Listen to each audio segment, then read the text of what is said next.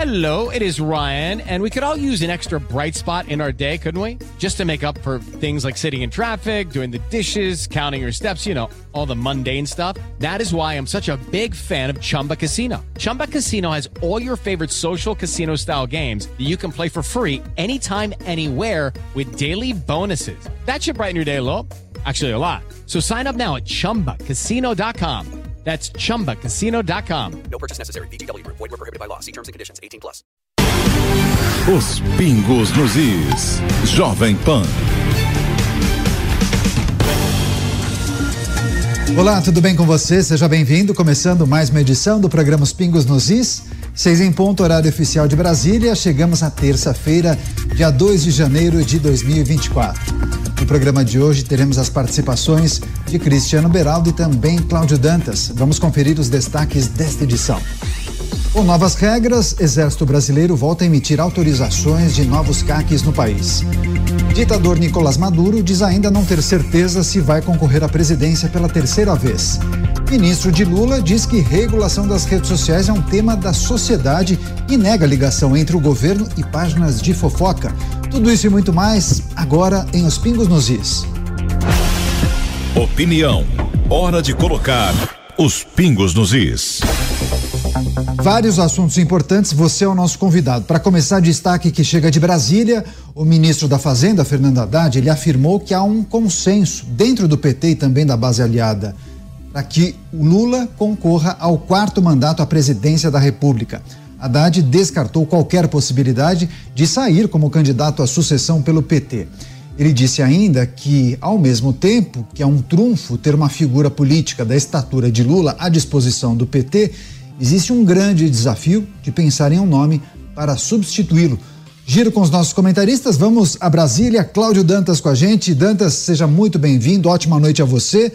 Haddad é ministro de Lula. Eu não sei se ele diria outra coisa se não afirmar que Lula é um consenso para 2026. É, você conversa com muita gente aí em Brasília, do PT e de dentro do governo. De fato, Lula é consenso para 26 ou não? O próprio Haddad corre por fora. Quem ousa discordar do Lula dentro do PT? É, Daniel, muito boa noite. Boa noite a toda a nossa audiência. Boa noite, Beraldo. É, o PT ele se caracterizou é, por uma cultura de é, do líder máximo, né? Essa cultura é muito própria da esquerda, de regimes uh, socialistas, etc., uh, onde o PT bebeu né, da sua fonte ideológica. Uh, então, assim, o Lula, de fato, ele é um personagem importante da política no sentido de, de ser um, um, fenômeno eleitoral. Né? Ele é um fenômeno eleitoral, assim como Bolsonaro também é um fenômeno eleitoral. e é um líder de característica é, populista. Né? Então, é, ele exerce um poder muito grande dentro do partido.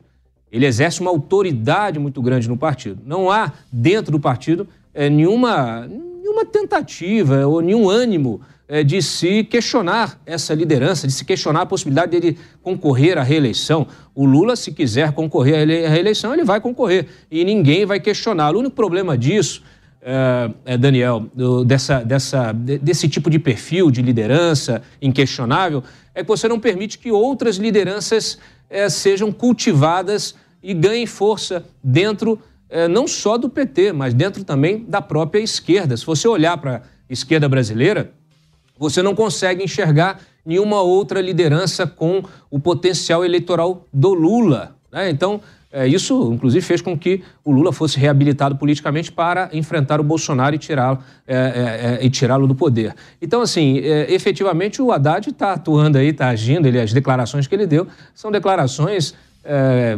naturalmente que, que, que, vão nessa linha. Né? Ele não, não, também não vai questionar, ele não é burro, é uma, um, é uma pessoa inteligente e ele está seguindo o curso. Né? Claro, Aí ele fala, ele projeta lá para frente. Bom, para depois, lá, não, né, depois de 2026, tirando 2026, aí a gente tem de falar justamente de um nome para substituir o Lula, até porque o Lula já está bastante idoso. Então, é, ele, ele, quando proje projeta isso lá na frente, ele também está fazendo uma provocação ao próprio PT e à própria esquerda, é, que não tem nomes é, disponíveis é, com a, essa estatura eleitoral é, do Lula. É, mas o Haddad, eu achei curioso nessa entrevista que ele deu, é, porque ele se coloca como um personagem político é, de uma envergadura é, realmente é, que me surpreendeu. Né? Ele disse o seguinte: olha, eu fui criticado no MEC e virei o melhor ministro da educação da história do país, depois que deixei o MEC. Melhor prefeito da história de São Paulo depois que deixei a prefeitura. Tomara que aconteça a mesma coisa agora como ministro da Fazenda. É, é a autoavaliação do Haddad, olha, muito bacana, viu? Eu, é, é você ter essa autoavaliação de si mesmo realmente é, faz. Dificilmente você vai entrar em depressão, você vai questionar, né? vai, vai entrar naquela síndrome do impostor, vai questionar as suas capacidades. Naturalmente, ele está fazendo essa autopromoção, colocando o próprio nome dele nessa discussão. Mas é uma discussão que não vai acontecer agora, não. Levadíssima, é verdade. Poderia até eh, servir de exemplo para outras lideranças, poderia até invasar muitas vezes. Agora você, Cristiano Beraldo, seja muito bem-vindo. Ótima noite a você. Fernando Haddad antecipando já as discussões para 2026, eleições presidenciais, dizendo que o nome de Lula é consenso dentro do governo e dentro do PT. Lula é o principal nome do PT até hoje, mas é importante destacar, como bem lembrou Dantas, Trata-se de um homem que tem 78 anos. Em 26, ele terá 81. Você também aposta nisso, Beraldo? Lula deve ser o nome do PT? Boa noite, Caniato. Boa noite, Dantas, boa noite à nossa querida audiência que nos prestigia todas as noites aqui no Pingos nos Is. O Lula é o grande nome da esquerda brasileira, não só do PT. Lula é o Pelé da esquerda. E aí imagina a quantidade de gente que quer ser substituta do Pelé, mas sabe que sendo reserva do Pelé, dificilmente vai entrar em campo, pelo menos enquanto ele estiver na ativa. E Lula está chegando no final da sua vida útil, não digo nem política, porque a influência política pode permanecer, mas o vigor físico para ser candidato, para exercer o cargo de presidente da República, é claro que com o avançar da idade vai ficando mais difícil. Essa discussão, ela é uma discussão pertinente. Se houver um mínimo de bom senso Claro que haverá um substituto de Lula em 2026, mas essa é uma discussão que só será travada dependendo do cenário eleitoral, dependendo de quem irá disputar a eleição contra o candidato do PT. Será que até lá Bolsonaro retoma o, a sua eh, possibilidade, eh, a sua, sua capacidade eh, eleitoral? se ele se torna elegível até lá, é difícil, mas é o Brasil, tudo pode acontecer. Será que Tarcísio de Freitas vai ser o grande nome da direita em 2026 ou será que surgirá alguém ainda que não está no radar para ocupar esse espaço? Tudo depende de como estará posicionado o PT nas próximas eleições. Se chegar-se ao consenso de que Lula é o único candidato capaz de vencer, certamente ele será candidato. Caso contrário, Haddad tem boas chances de ser ele o, o, candidato do PT a disputar a eleição. Pois é, o Danta já preparou um contra-argumento, agora chamou a atenção, o Beraldo chamou Lula de Pelé da esquerda. Eu imagino a dificuldade em você escolher um sucessor. Agora, o quanto as eleições municipais poderão resolver um problema para o PT? Porque quem o PT deve apoiar nas eleições municipais aqui em São Paulo? Guilherme Bolos, que é tido por muitos como o substituto de Lula. Queria também que você trouxesse sua avaliação sobre isso, Dantas. Olha, eh, Daniel, eh, você ter lideranças, você ter é, é, políticos que é, se destaquem na mídia, isso não, não significa liderança política, isso não, não, significa capacidade de gestão, isso não significa articulação, capacidade de articulação. É, um político popular, é, ele, ele tem uma série de características muito próprias. Né? Por isso que é tão difícil você ter a repetição de fenômenos eleitorais. É, o eleitor também, ele precisa estar atento e ele precisaria ter, estar educado a olhar a liderança política não com aquele olho com aquele olhar né, do líder político que é, tem uma vara de condão para mudar a realidade do eleitor, né, que promete na campanha mundos e fundos é, mas é, você sabe que na realidade prática do dia a dia da política é muito difícil você conseguir cumprir aquelas promessas. Primeiro, porque você não tem poder absoluto. Depois, hoje, o executivo tem muito menos poder que é, tinha no passado. Né? O Congresso hoje está muito mais poderoso, tem maior controle sobre o orçamento. A discussão, tivemos aí hoje a sanção do orçamento com vetos e tal, já criando mais celeuma de, é, justamente dentro dessa nova realidade é, política. Então, o que a gente precisa é olhar olhar os políticos é, de uma outra perspectiva, não daquele político messiânico, aquele que é capaz de resolver os problemas da nação. Porque se fosse assim, já teríamos resolvido os problemas da nossa nação, porque nós já tivemos de vários políticos com esse perfil né, populista, popular e populista, com promessas que não são realizáveis eh, na prática. A gente tem de olhar aquele político que é capaz de, tecnicamente, entregar aquilo que promete, aquele político capaz de reunir, reunir um grande time né, de ministros, eh, aquele, aquele político que é capaz de convencer eh, o Congresso a jogar junto, a aprovar as suas medidas sem precisar ficar passando cheque de emenda parlamentar a cada votação.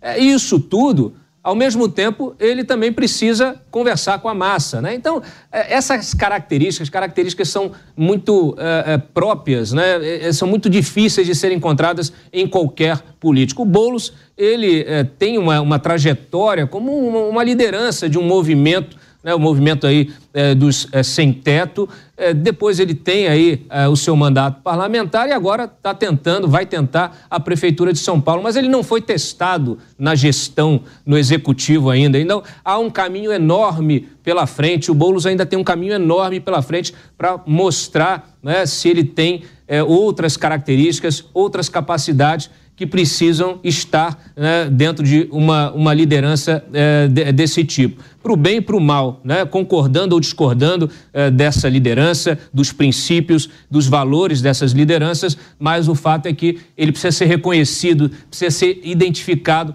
pelo eleitor como essa pessoa, esse personagem que é capaz de realizar tudo isso. Mas convenhamos, Guilherme Boulos tem características mais parecidas com Lula, do que Fernando Haddad, que outrora foi chamado, inclusive, do petista mais tucano, inclusive, né?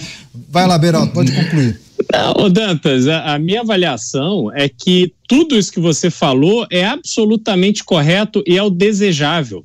A democracia brasileira é, ganharia muito e o Brasil se desenvolveria demais caso as escolhas eleitorais fossem feitas com base nesses critérios que você citou do projeto, da perspectiva de realização.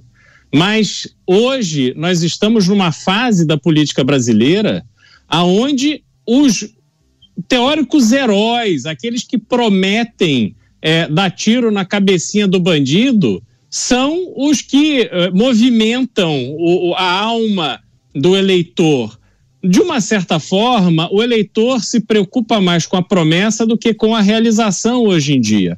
E quando você olha para a forma de comunicação, da criação das ondas, é, que foi o que aconteceu com Lula. Lula foi eleito num momento onde não havia rede social, mas ele não tinha absolutamente nenhuma experiência de executivo. Tentou a eleição de presidente várias vezes, até que foi eleito e agora a gente teve recentemente um novo fenômeno, que foi Jair Bolsonaro, também sem experiência de executivo, mas foi eleito num movimento muito forte nas redes sociais que formaram a, a opinião majoritária do eleitorado diante do que ele prometia, que era bandido morto ou na cadeia, que era um Brasil sem corrupção, sem protagonismo do Centrão e tantas outras coisas que ele falou, e na hora que assumiu o posto, se deparou com uma realidade muito diferente daquela que ele prometeu aos eleitores, e aí o discurso era: olha, o Congresso não me deixa, aconteceu isso, eu não pude fazer, e o Supremo, e tal, ah, tal, tal. pandemia também, né? claro, a pandemia atrapalhou demais. Qualquer que fosse o governo, tendo que enfrentar a pandemia, é, teria o seu governo completamente desfigurado. Mas o fato é que o Brasil, como resultado desses quatro anos de gestão Bolsonaro, do ponto de vista estrutural, mudamos pouco. Tanto é que a gente vê pessoas que foram eleitas com apoio de Bolsonaro lá atrás, agora estão aí no governo Lula, né? A, a, a gente ainda não tem essa maturidade, porque também a gente precisa reconhecer que os números de educação no Brasil, apesar dessa autopromoção, essa autoavaliação de Haddad, os números de educação no Brasil pioraram demais durante a gestão do PT em termos de qualidade. A gente sabe que as pessoas, muitas vezes, hoje saem de uma faculdade no Brasil sem serem capazes de compreender aquilo que estão lendo. Então você não tem qualidade nenhuma na educação, apesar do diploma. E você não tem como ter uma democracia funcionando na sua plenitude se as pessoas não tiverem educação, não tiverem capacidade de avaliar a informação que recebem, se não tiverem condições de criarem referências, sendo de direita ou de esquerda. Esse é o problema. Há uma massa de eleitores que votam por ignorância em candidatos de esquerda sem conseguirem fazer uma conexão daquele sonho, daquele mundo igualitário, que todo mundo tem oportunidade, mesa farta, picanha e cerveja, mas ninguém se atenta. Mas como é que eu vou ter isso de fato? Como é que essa realidade vai chegar a mim? Então você vive um mundo utópico e a utopia aparentemente tem sido suficiente para resolver as campanhas eleitorais. Vamos ver o que acontece daqui para frente. Eu vou passar para o Dantas, mas preparem-se que a gente precisa falar em nomes para uma eventual disputa com o Lula. Vai lá, Dantas. Espera aí, Daniel. Eu ia falar justamente, eu ia criticar essa história de antecipar eleição de 2026. Não, não foi, não fomos nós, hein? Não fomos nós. Foi Haddad. Pois é. Pois é, eu, eu, ó, eu vou te falar, eu odeio discutir eleição de 2026 em 2024. É, é, eu também odiava em 2023, porque não faz o menor sentido. A gente, a gente saiu de uma eleição é, e já começou a imprensa, tem uma parte da imprensa ter esse fetiche. Parece que falta notícia. Inclusive o repórter é que, é que provoca o ministro em relação a 2026. Ah, mas ele caiu. Eu quero saber o que. Provocou, mas ele caiu, é, né? Mas é óbvio.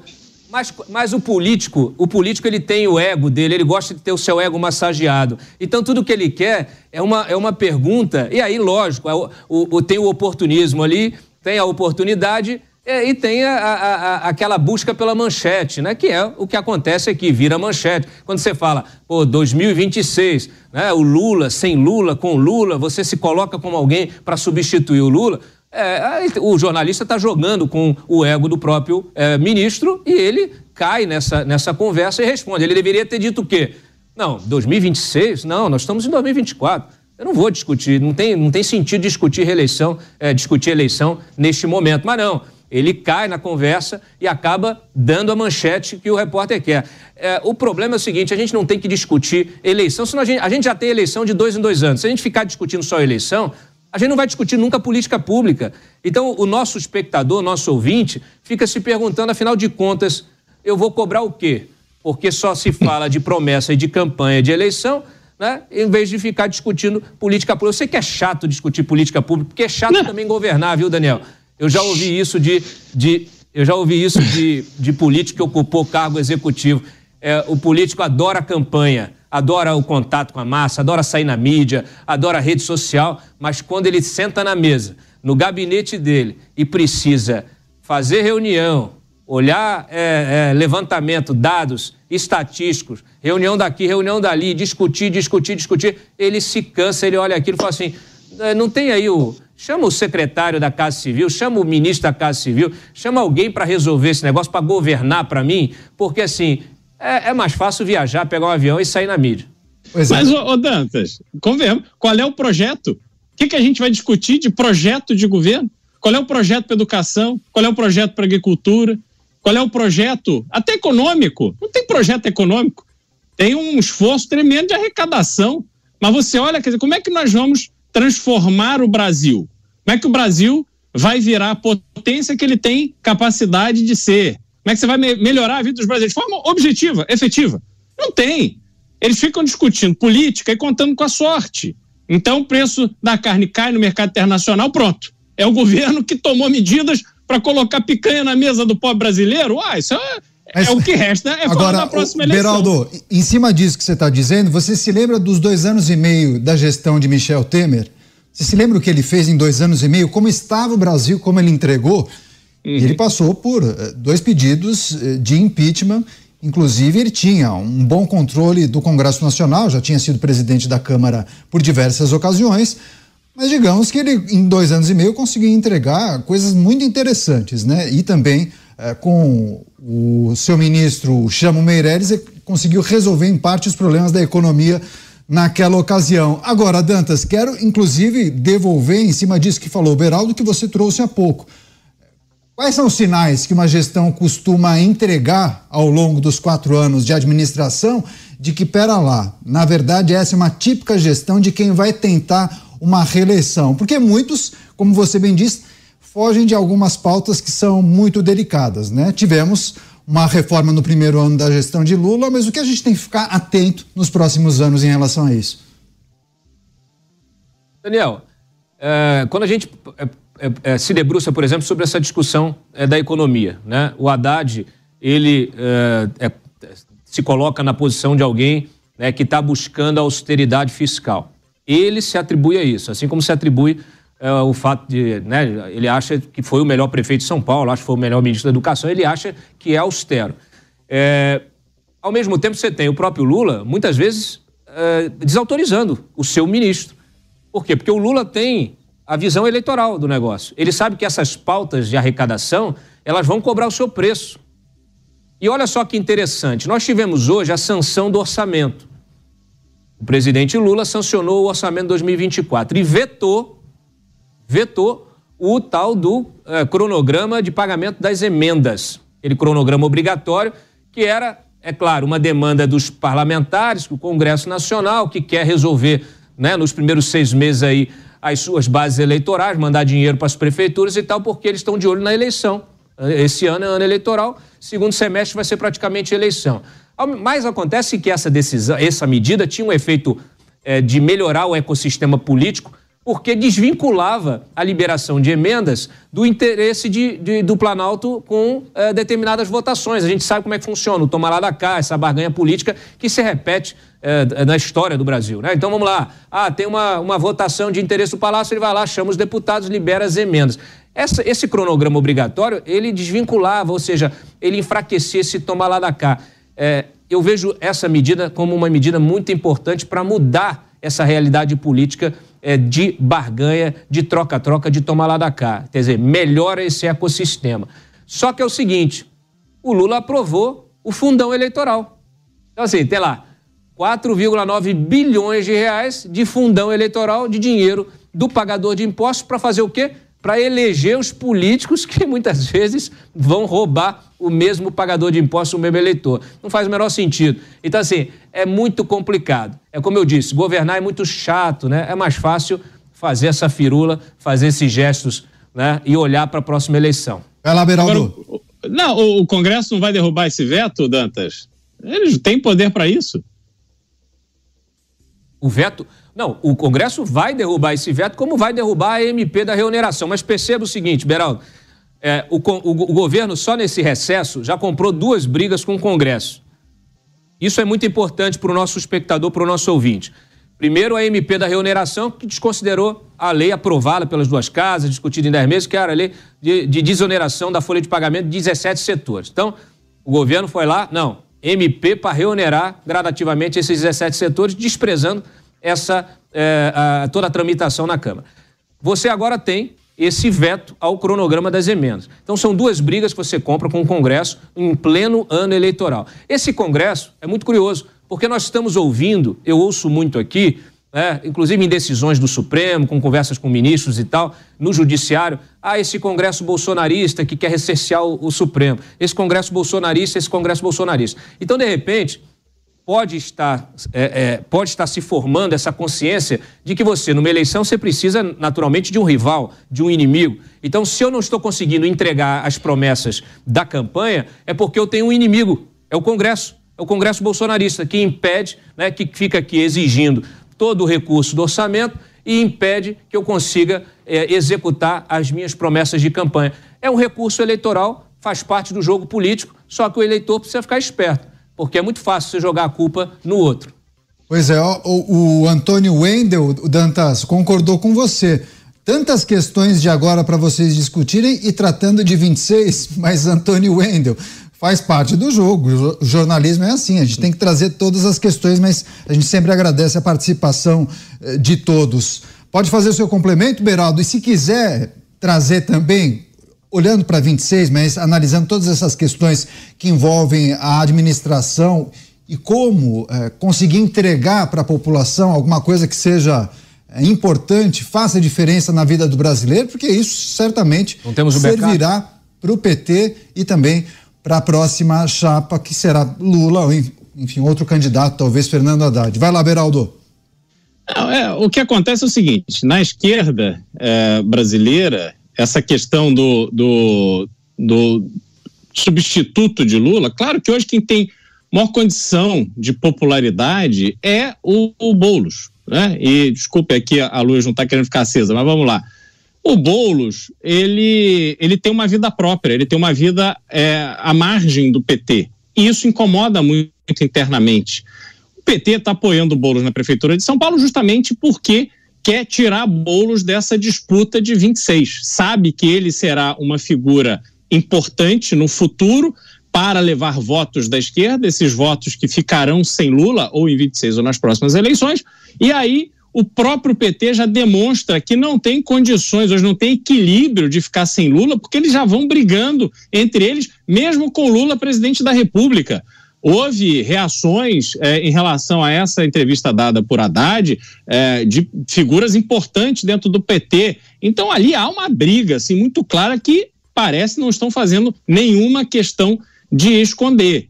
E a gente tem que olhar isso tudo dentro dessas perspectivas todas da realidade política do Brasil. A gente é, falou agora, por exemplo, do orçamento que foi aprovado com quase 5 bilhões de reais de, de fundo eleitoral para fazer uma eleição que é caríssima, porque a gente está falando de eleição simultaneamente em quase 6 mil municípios, onde você tem os candidatos a prefeito, tem os candidatos a vereador, cada partido fazendo a sua chapa. E aí, o grande problema do uso desse, desse fundo eleitoral é que o dinheiro não sai do TSE para abastecer as campanhas. Ele sai do TSE para abastecer o cofre dos partidos e são os caciques que distribuem esse dinheiro. E aí só se elege quem o cacique quiser que se eleja, porque esta pessoa, este candidato, é que terá dinheiro para fazer a, a sua eleição, para ser competitivo na eleição. E aí a realidade se impõe que essas pessoas vão alimentando hoje com dinheiro público, antigamente era com dinheiro das empresas, hoje com dinheiro público, vão alimentando esse sistema que não muda. A gente fica preso nessa dinâmica que não evolui. E aí é o que a gente falou mais cedo. Não se discute política pública porque a política pública não elege.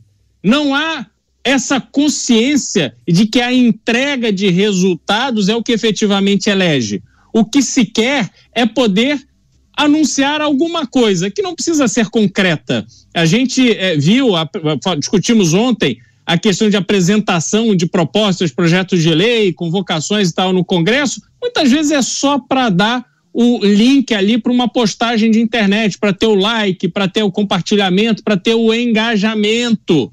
Mas não há uma preocupação legítima e efetiva com a entrega do resultado.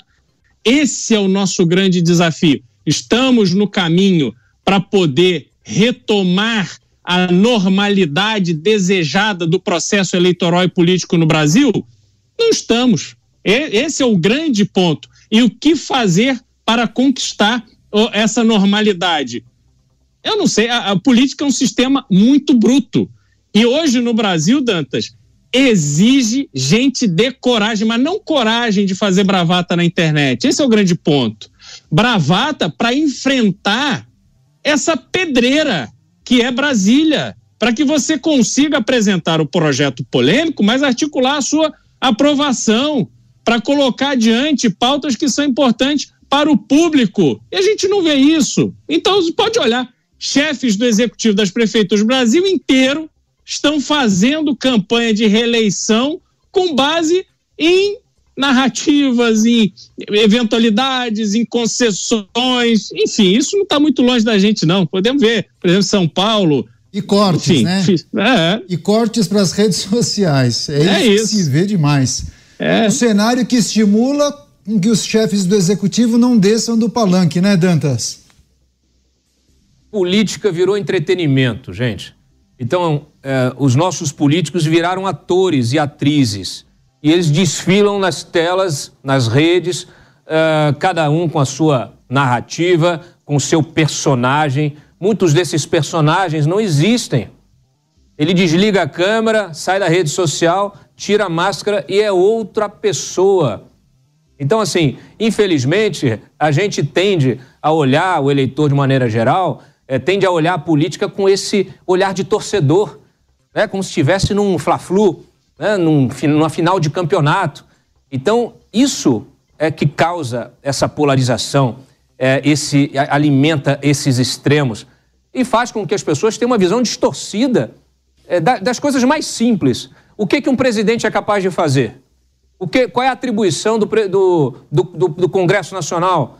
O que, que o judiciário, quais são os limites de atuação do judiciário? Confundem tudo.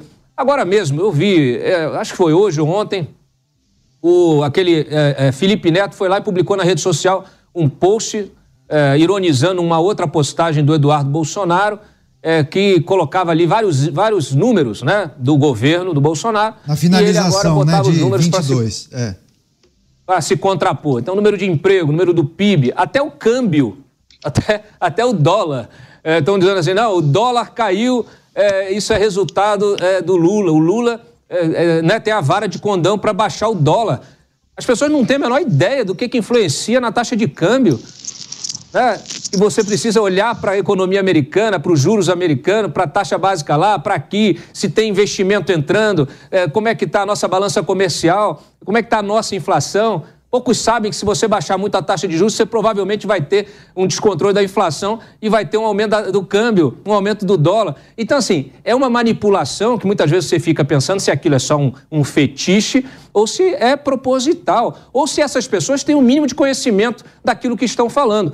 O problema é que elas influenciam muita gente, elas impactam muita gente e esse discurso manipulado, distorcido, ele é reproduzido e acaba fazendo a cabeça do eleitor. Mas esse desconhecimento, essa falta de educação política não acaba beneficiando grande parte dos políticos, inclusive muitos que vão se candidatar em 26, talvez se utilizem disso para abraçar algumas pautas que certamente acabam colando, dando certo e fazendo com que muitos que não são, digamos, tão preparados ou tão adequados para aquele momento acabem vencendo, Dantas. Sem dúvida. Beraldo, de volta a você, Beraldo. Ah, o, o, assim, as dificuldades para que a gente tenha no Brasil a política como instrumento de transformação são imensas.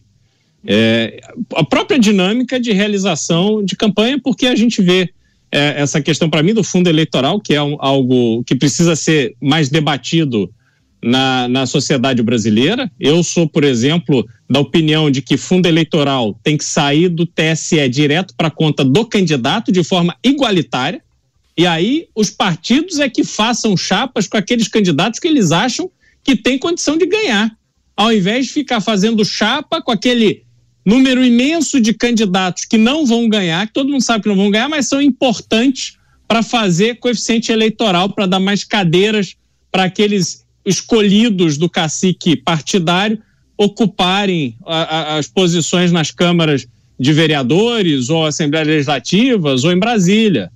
Isso tudo cria um sistema inadequado para que a política se firme como algo é, que, que o brasileiro participe, compreenda, saiba como é, é, dar uma, né, se manifestar no sentido de defender as suas bandeiras de forma efetiva e não simplesmente da forma festiva ou com aquela revolta que não tem absolutamente nenhuma consequência prática e que o opositor fica olhando, fica medindo qual é o tamanho do alcance daquela figura pública e vai contornando, e vai toreando, e vai articulando, e deixa aquela pessoa ali é, é, com um mandato completamente inexpressivo.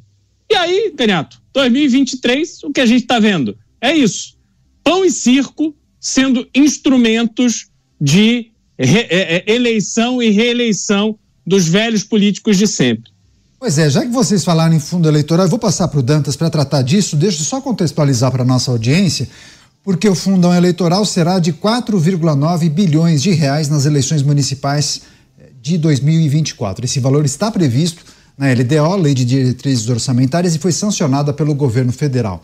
Essa verba é 145% maior do que há quatro anos, quando chegou a 2 bilhões de reais. Conforme a LDO, esse fundo deve ser limitado ao valor autorizado no exercício em 2022. Isso quer dizer que será o mesmo montante das últimas eleições gerais do ano passado. Para chegar ao valor de 4,9 bilhões de reais, os deputados reduziram as emendas de bancadas estaduais impositivas de 12 bilhões e meio de reais para 8 bilhões e meio. No Congresso, a elevação do fundão foi aprovada em votação simbólica e a maioria dos partidos apoiou esse aumento. Somente o Partido Novo se opôs e ainda sugeriu um corte de 900 milhões de reais. Dantas, essa é uma pauta que reúne é, siglas de todos os, os, espectros políticos, com exceção aí ao Partido Novo. O que, que você é, acha que é preciso destacar para a nossa audiência? Você particularmente defende o fundão eleitoral ou você entende que a sistemática eh, da, do recurso de, do setor privado funciona melhor? Então, uh, o fundo eleitoral, o financiamento público de campanha, era uma demanda histórica de partidos da esquerda, como do próprio PT. Curiosamente, em função uh, do petrolão, né, de tudo que foi descoberto pela Lava Jato, o PT conseguiu que essa pauta fosse aprovada rapidamente. E aí você impediu o financiamento privado de empresas eh, embora muitas vezes ele ainda aconteça, né, de forma no caixa 2, caixa 2, caixa 3, é, e você é, colocou toda essa conta é, de campanha é, no, no, no, na conta do no bolso do, do, do, eleitor, no bolso do pagador de impostos. Nós agora financiamos as campanhas dos políticos que, em tese, deveriam nos representar. Mas a maior parte deles está ali para fazer business, para cuidar dos seus próprios interesses. Né? Então, se o eleitor for um eleitor educado, é, politicamente ativo, um cidadão desperto, ele vai cobrar do seu político.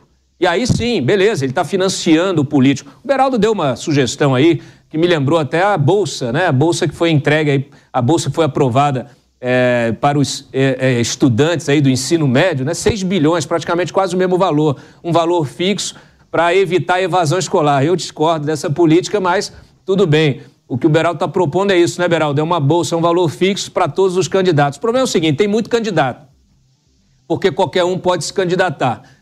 É, hoje, a política do financiamento público ela está sendo controlada pelos é, caciques partidários, como já foi mencionado aqui. E os caciques escolhem aqueles candidatos que têm mais potencial eleitoral. Né? Por isso que nós temos, estamos elegendo aí é, é, celebridades, influenciadores, gente que não, sabe, não conhece a política, não entende nada de política, Mas que é o não sabe nem a diferença votos, né? entre. É o puxador, é, né? É o puxador de voto para fazer bancada. Exatamente. Então, nós temos aí é, é, gente que não sabe nem a diferença do que faz o Poder Judiciário, o Executivo, o Legislativo. Gente com muita, é, com, com muita é, é, audiência, com, com, com uma envergadura e uma, uma imagem pública enorme, né, que não conhece da política, mas adora dar opinião, né, não se informa, mas adora é, tentar informar os outros. Então, a gente tem hoje essa política, essa eleição, esse, esse, é, a, a, o processo eleitoral é controlado pelos caciques eleitorais. A, foi aprovado o fundão, mas esse fundão não foi regulamentado de uma forma a garantir maior equilíbrio e maior renovação. Então, o que se tem é exatamente isso que o Beraldo falou é a, a eleição dos mesmos de, de sempre. Nós temos aí é, políticos profissionais que já estão no oitavo mandato, né, os mesmos de sempre, e também é, o fato de você ter a eleição de gente que não conhece nada. E aí, quando chega esse contingente, esse exército de pessoas despreparadas, adivinha quem vai controlá-las? Justamente os velhos, as velhas raposas da política. Agora, Beraldo, o fato das campanhas se utilizarem desse recurso público, fundão eleitoral, isso não quer dizer que não houve e não há distorções, ao contrário, né? Muitos partidos fazem um uso estranho desses recursos, né? Não, sem dúvida. Só para o nosso público entender. São Paulo, por exemplo, tem, se não me engano, 55 vereadores. Então a regra varia de eleição para eleição, mas eu acredito que a regra que está valendo para a eleição de 2024 é que os partidos podem lançar até 55, que é o número de vereadores, ou 55 mais um, né? Seriam 56 vereadores é, em São Paulo, cada partido.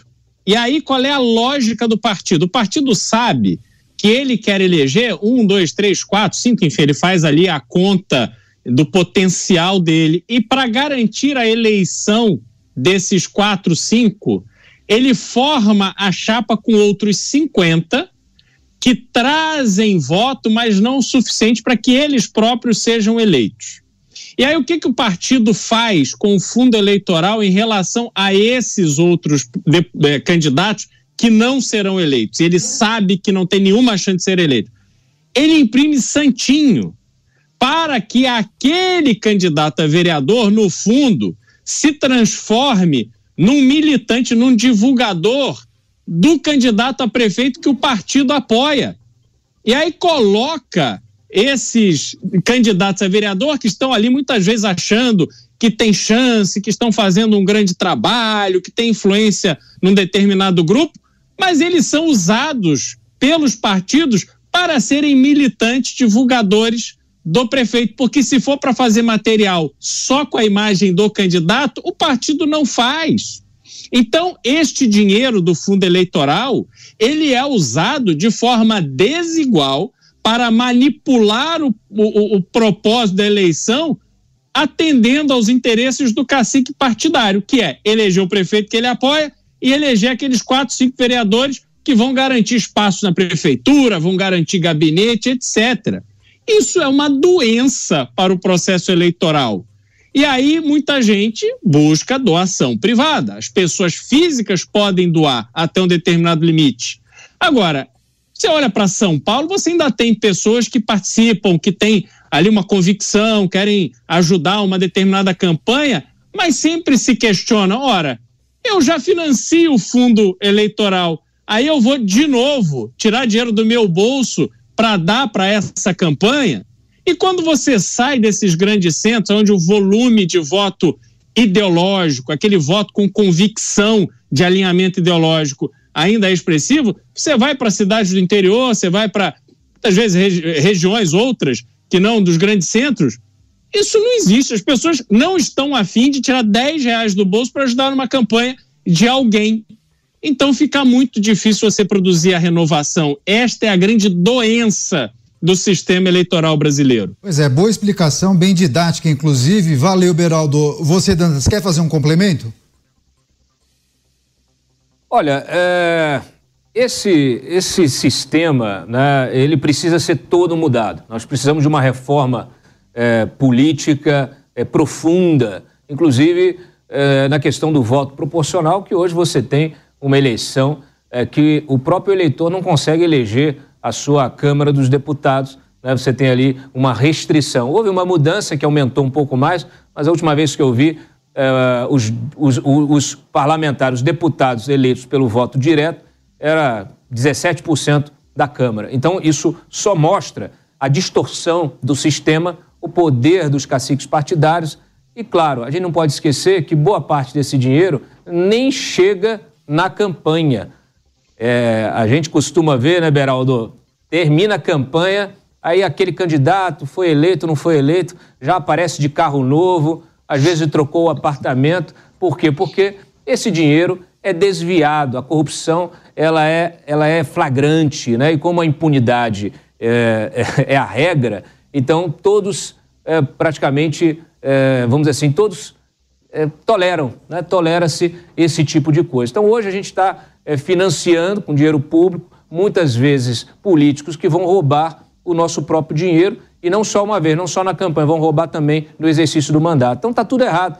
O sistema está errado, é, o financiamento desse sistema está errado e, infelizmente, é, como falta educação, falta entendimento da política, falta conhecimento da política, você permite que essa gente faça o que faz sem o menor risco de serem é, punidos ou de perderem o mandato ou de não serem reeleitos. Eu acho que o Beraldo tem alguma coisa a dizer só para fechar, mas Beraldo e Dantas, várias pessoas se manifestando, se colocando contra o fundo partidário, o fundo eleitoral, dizendo que não é, o eleitor não é o cidadão pagador de imposto, quem deve bancar essa conta é algo que a gente precisa analisar e discutir. Quer fechar, Beraldo?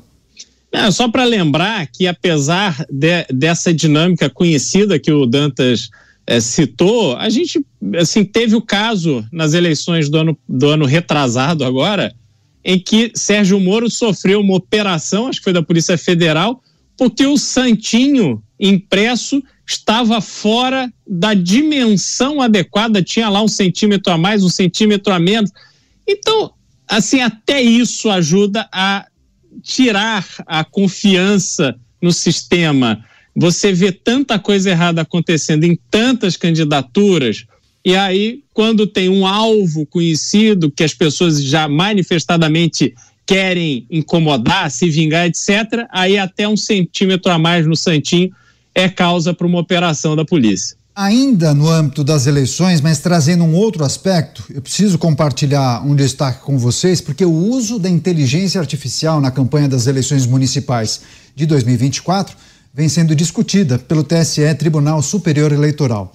A maior preocupação dos ministros é que essa ferramenta seja usada para a disseminação de notícias falsas sobre concorrentes e também o processo eleitoral. Entre os principais tópicos estão pesquisas eleitorais, autoria e fiscalização, registro de candidatura, fundo especial de financiamento, prestação de contas, propaganda e ilícitos eleitorais. A publicação das minutas com sugestões de regras para o pleito será divulgada pela ministra Carmen Lúcia no dia 4 de janeiro e também no dia 19. Interessados poderão sugerir ajustes nesses textos. Os ministros do TSE vão decidir as regras da disputa eleitoral após as discussões e devem aprovar as instruções no plenário da Corte até o dia 8 de março. Dantas, inteligência artificial, a gente tem visto muitos conteúdos sendo compartilhados nas redes sociais, mas conteúdos de entretenimento, mas que chamam a atenção pela realidade, né? Você consegue reproduzir exatamente a imagem de determinada pessoa, o timbre de voz é o mesmo, você coloca a frase que você quiser. Isso no ambiente de ficção, de entretenimento, é curioso, pode até ser engraçado. Agora, se a gente olhar para campanhas eleitorais, é uma arma, é um risco terrível, enorme. Qual é o tamanho do desafio do TSE e o que, que a gente tem que ficar atento para essas deliberações e esse texto que deve ser sugerido muito em breve?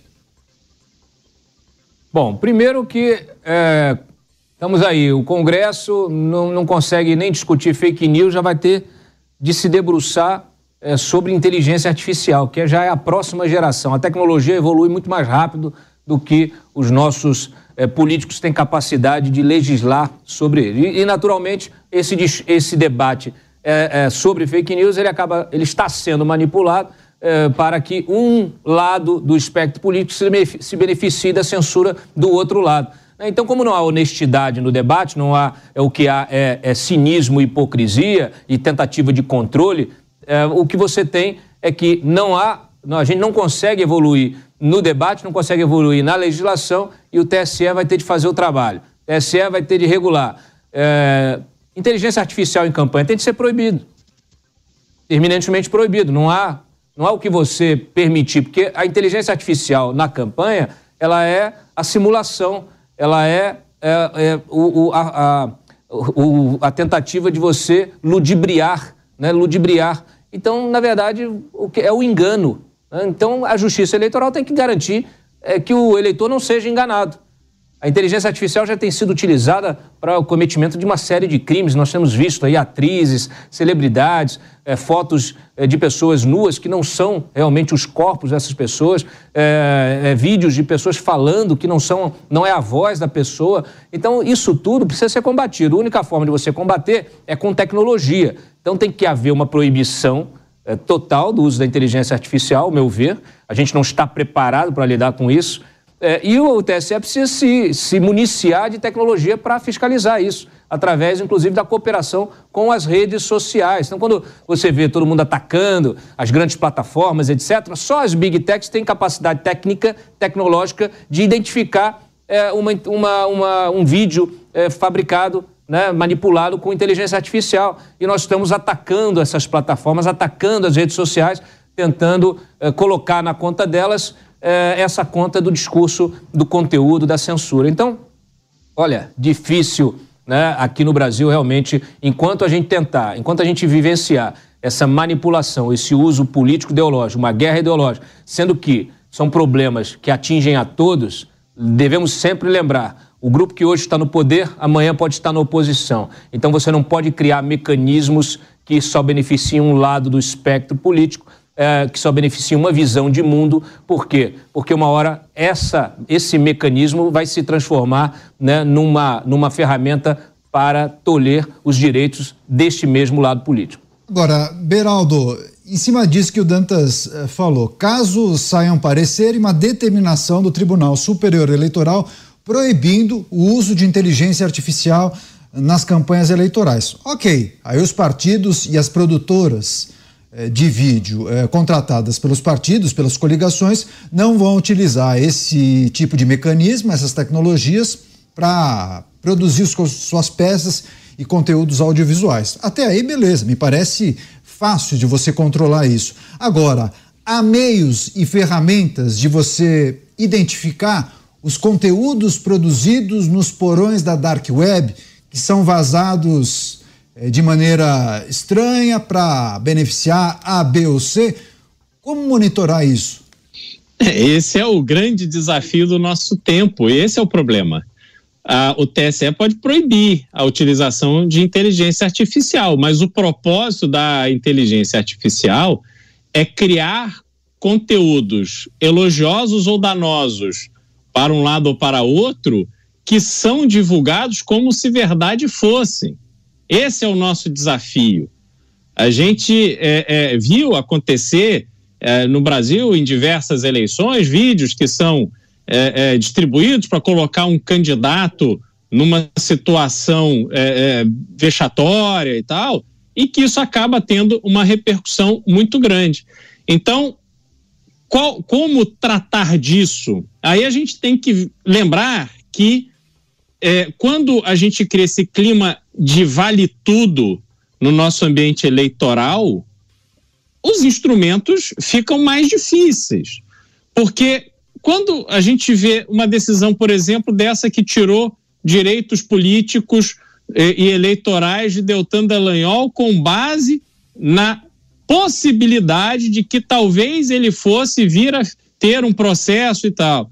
A gente vê tudo que está acontecendo no caso de Sérgio Moro, que está aí é, sofrendo uma perseguição do ambiente eleitoral, numa clara forçação de barra em relação às despesas que teve, quando nem sequer era candidato.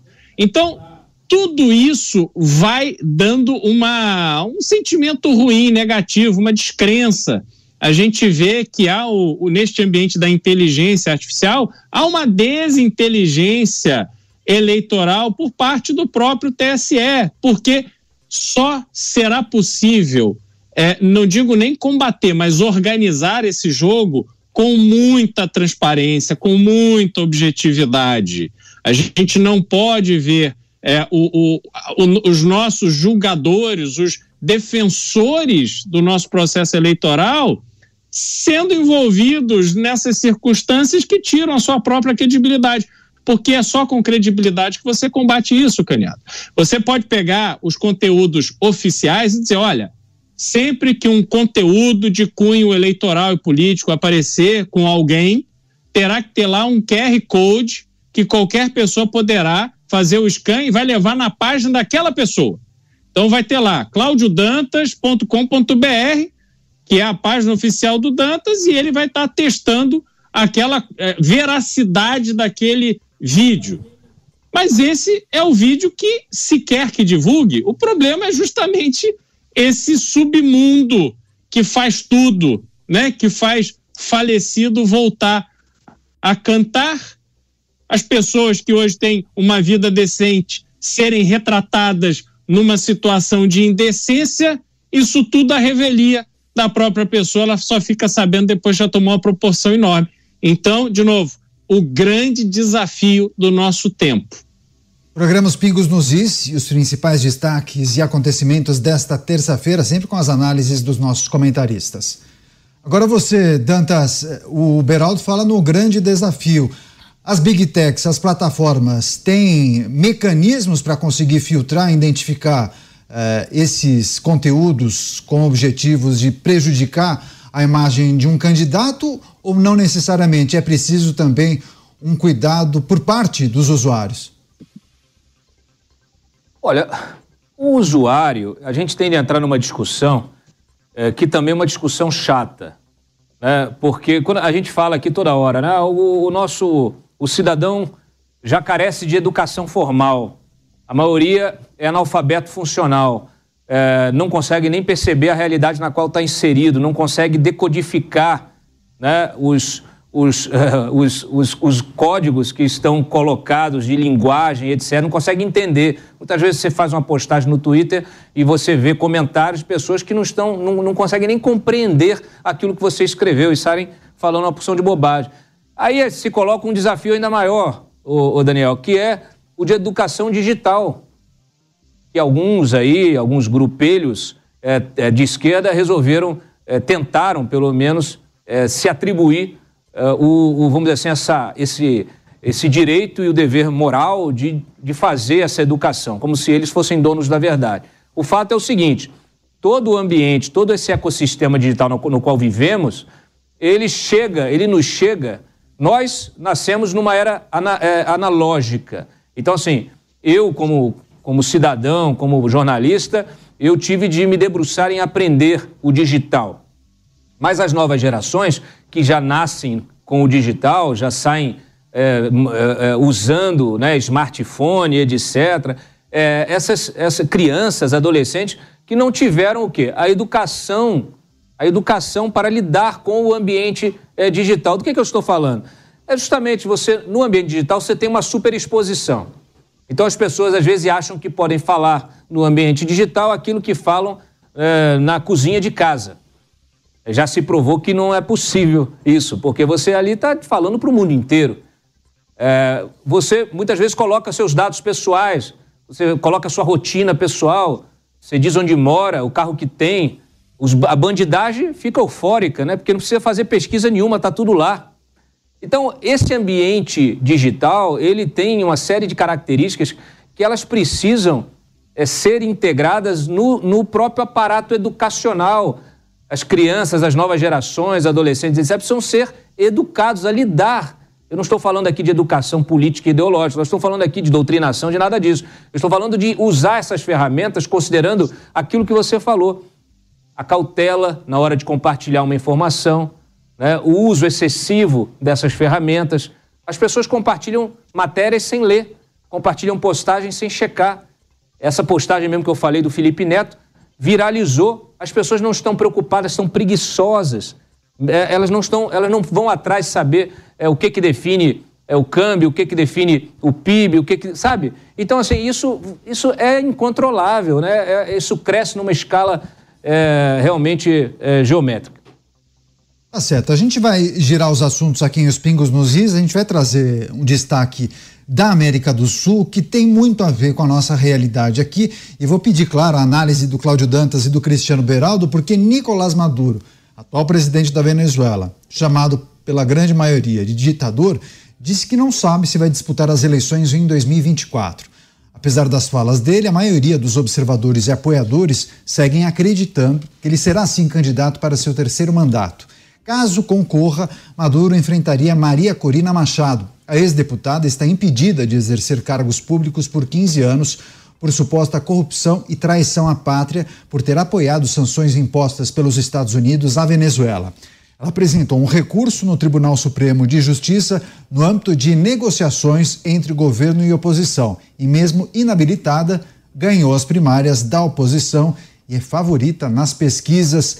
Giro com os nossos comentaristas. Beraldo, que está por trás dessa fala de Nicolás Maduro, não dando certeza se vai disputar as próximas eleições? É preciso analisar com cuidado isso, né?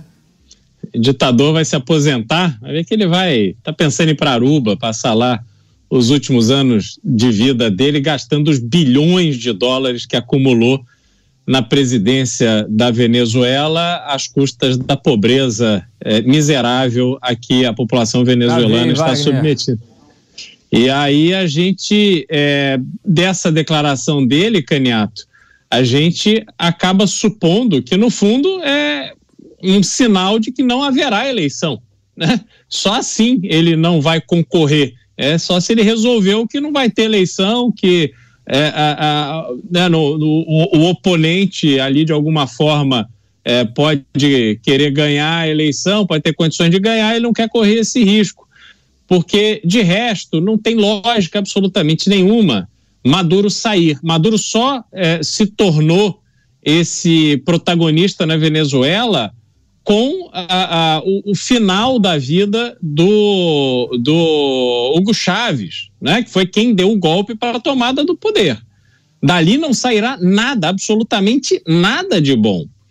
E é importante a gente acompanhar as eleições dos Estados Unidos no próximo ano, porque somente com uma força muito grande dos Estados Unidos será possível ver algum resquício de eleição minimamente equilibrada na Venezuela. Venezuela que saiu agora de um suposto plebiscito em relação à tomada, à invasão da Guiana, um país soberano que agora está aí sob ameaça da invasão venezuelana, e esse plebiscito disse que boa parte, a, a parte majoritária da população venezuelana apoia Nicolás Maduro nessa tomada da Guiana, o que é uma loucura, é uma coisa é, é, que não faz absolutamente nenhum sentido. Então, não se pode acreditar em nada que Nicolás Maduro diz e não se pode acreditar que a Venezuela é, será ali é, ou, ou, será palco de um processo é, minimamente legítimo do ponto de vista eleitoral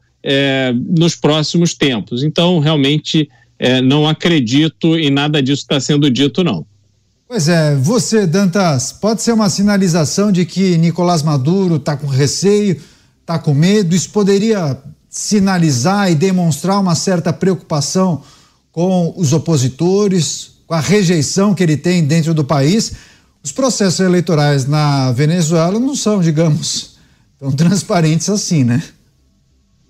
Daniel, eu acho que ele quis dizer o seguinte: eu não vou participar das eleições, das próximas. Eu acho que eu não vou participar das próximas eleições porque não haverá próximas eleições. É, nós estamos falando de um ditador sanguinário que não sairá do poder democraticamente, não sairá do poder, não entregará o poder. Nicolás Maduro não entregará o poder como Chaves não entregou. Ele morreu acometido por um câncer. Se não tivesse o câncer, estaria no poder até hoje. Nicolás Maduro era o seu braço direito. Foi apadrinhado pelo Chaves e virou seu sucessor e lá permanece. A partir de eleições manipuladas, com uso, inclusive, da sua milícia para poder é, constranger os eleitores. O velho voto de cabresto, lá é prática comum. Fora todos os recursos que ele utiliza do uso da máquina pública para convencer o eleitor. Inclusive usando o judiciário. O judiciário inabilitou a Maria Corina. Maria Corina não pode concorrer. Ainda não foi reabilitada, até, até onde eu sei.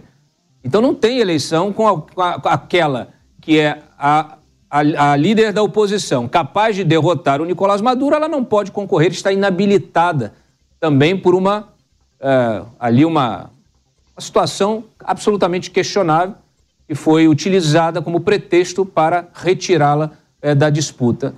Então, de que, que nós estamos falando? Nós estamos falando de uma ditadura. Uma ditadura não tem eleição democrática. Então, não há o que dizer. O Nicolás Maduro está é, fazendo, está jogando, está fazendo cena, né, jogando para a plateia. É o mesmo sujeito que também né, prometeu ali, assinou um documento com Celso Amorim, com o presidente da Goiânia, dizendo que não ia fazer nenhum tipo de ameaça, não ia usar da força, é, que abandonava né, toda essa essa, é, é toda, é toda essa estratégia aí é, de questionamento é, à força né, né, da anexação de Esequibo, o Nicolás Maduro prometeu que não ia fazer isso, assinaram lá um documento. Eu falei, quando ele foi, quando teve a reunião, falei, quem acredita no Maduro realmente não, não sabe com quem está lidando ou pretende fazer crer a audiência é, que aquela não é a realidade. Então o Maduro é, continua com o seu propósito, é um ditador no seu ocaso, sim, né, porque ele é extremamente impopular, ele só está no poder com o uso da força, o país está quebrado, totalmente quebrado, e precisa arrumar esses inimigos externos para poder garantir algum tipo de apoio popular. É. Enfim, não, não há o que dizer além disso. Ontem, o Beraldo Dantas falou o seguinte em relação à situação de Israel e aquela, aquela medida tomada pela Suprema Corte. O Dantas falou o seguinte: mas a vida continua. O país tem que continuar dando conta da sua agenda e as deliberações e decisões precisam continuar sendo tomadas. Mas eu me lembro que em novembro, aí a gente muda de guerra de Israel para da Rússia com a Ucrânia. Volodymyr Zelensky, o mandato termina agora no primeiro semestre de 2024. Ele afastou a possibilidade de realização de eleições enquanto o país estiver em guerra, ou seja, ele deverá continuar sendo presidente enquanto o país eh, estiver em guerra com a Rússia. Você não acredita que aquela questão que envolve uh, esse equibo e com a Guiana, isso não pode também determinar uma mudança constitucional ou temporária na Venezuela que o permita continuar e não haja o processo eleitoral?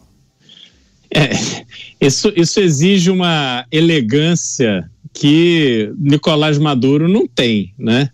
Eu acho que Nicolás Maduro está muito mais para Saddam Hussein, que também é, se submetia a eleições as quais ele ganhava com 95, 98% dos votos, do que para Zelensky, que está numa situação de ser presidente é, que foi eleito sem a expectativa dessa guerra, né, não sendo um momento de guerra, o que se consideraria um momento de guerra, e aí ele teve que se desdobrar para ser líder de um país que enfrenta um dos principais exércitos do mundo.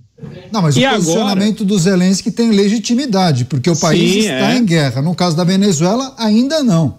Esse, esse, essa é a diferença. Agora, o, o, a diferença ali é que a Ucrânia foi atacada. No caso, o Chaves atacaria Ezequiel. E por isso que eu digo, ele não, não é dado esse tipo de elegância, de, de construção de argumento.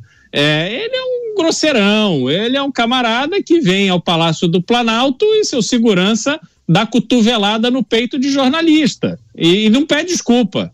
Entendeu? E o governo brasileiro também deixa tudo por isso mesmo, porque até hoje não se falou mais nesse caso, a mulher foi agredida dentro do Palácio do Planalto sob gestão de um governo que diz proteger as mulheres, as minorias e tal, tal, tal, tal e tá aí essa esculhambação que a gente viu pela, na passagem de Nicolás Maduro por Brasília. Então eu não acho que ele é dado esse tipo de preocupação não, Caneta, acho que ele é é, o grosseirão objetivo, pragmático e se resolver que não vai ter eleição, não vai ter eleição e acabou. A jornalista em questão foi a Délis Ortiz, eh, da TV Globo. Vai lá, Dantas. É, o Nicolás Maduro está mais para Daniel Ortega. Né? O que, que eles fazem?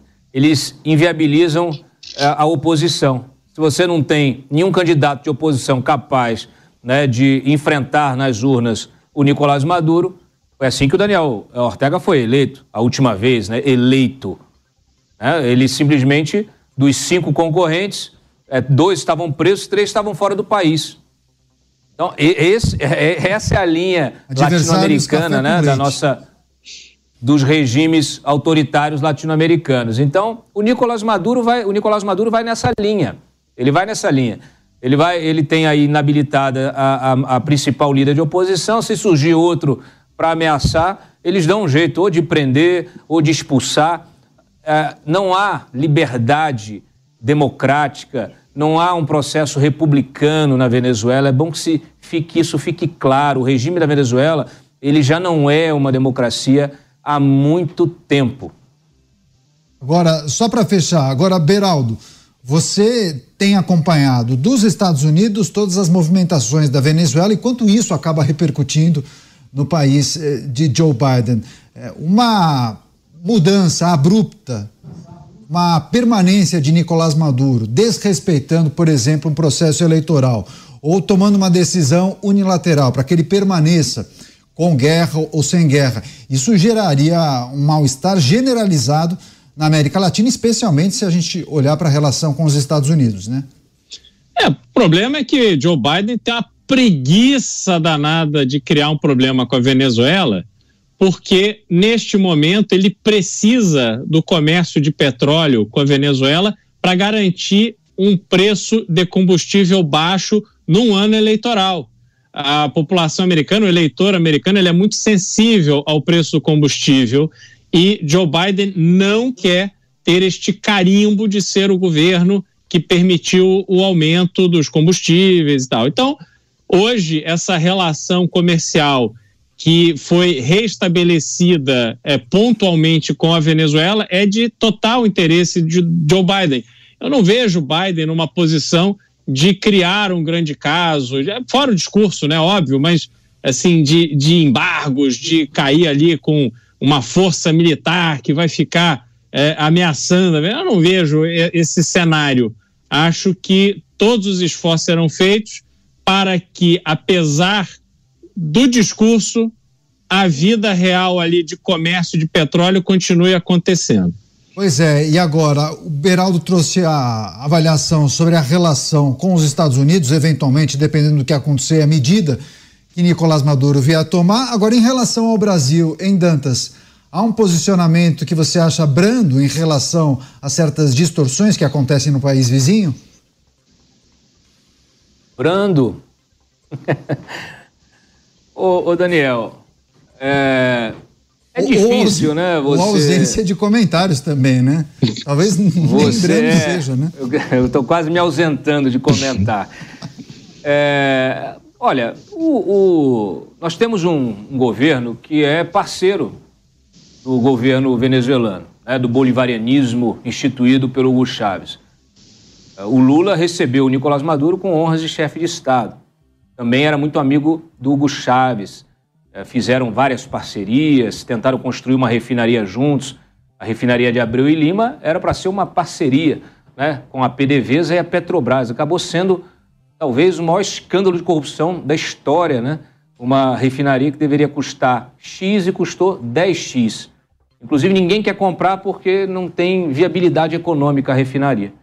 O fato é o seguinte: é, parece que há uma dificuldade enorme é, no atual governo, na sua política externa, é, de reconhecer o arbítrio, o abuso dos direitos humanos, é, de reconhecer o que está acontecendo na Venezuela, de reconhecer a ditadura que foi implementada, de reconhecer a perseguição política é, que acontece lá. Você não tem de se meter né, nos assuntos internos de um país, mas você não pode é, tratar com normalidade. Você não pode receber um ditador como se fosse um grande democrata, pois não é. Nem mesmo as organizações de monitoramento dos direitos humanos internacionais, organizações que têm um perfil progressista, nem elas são permitidas de entrar na Venezuela, já foram expulsas. Faziam ali o monitoramento é, dos presídios, da situação desses presos políticos, hoje elas não têm acesso a mais nada. Então, assim, é, infelizmente, o que se tem é uma perspectiva, e não é só do governo, é de um campo político, ideológico, de boa parte da mídia, de olhar e tratar com normalidade o que está acontecendo na Venezuela, o que acontece na Nicarágua. O Daniel Ortega empreendeu uma perseguição política, uma perseguição a religiosos, expulsou freiras, prendeu padres e todo mundo ficou olhando aquilo meio que né, naquela coisa de ah, tal, tá tudo bem, né, um assunto interno. Pelo amor de Deus, não existe isso. O Papa levou meses para se manifestar. Então é preciso que ou a gente entende, ou é uma questão de coerência, gente, vamos lá. Ou você defende direitos humanos ou você não defende. Não dá para defender de forma seletiva. Ou você defende a, a, a, a punição de criminosos, ou você não, não defende. Não dá para ser seletiva a aplicação da justiça. O grande problema hoje da nossa realidade, não é só no Brasil, é que é, é essa realidade ela é percebida de acordo com aquilo que, é, que, que, que te né, melhor apraz, aquilo que você olha e fala assim, não, é, eu acho que tudo bem né, o sujeito prender o opositor, porque afinal de contas, né, ah, essa direita fascista, então o Nicolás Maduro tem que botar mesmo para ferver lá. Quer dizer, no final das contas, todo mundo é, é, precisa é, agir com coerência. Eu, eu defendo a coerência. O que não dá é para você fechar os olhos para alguns crimes e querer denunciar outros. Tá certo. A gente volta aos assuntos aqui do Brasil, inclusive um tema que gera muita discussão. Você que está em casa, no trabalho, no carro, se puder, participe também. Envie sua pergunta, seu comentário. Daqui a pouco eu leio algumas mensagens.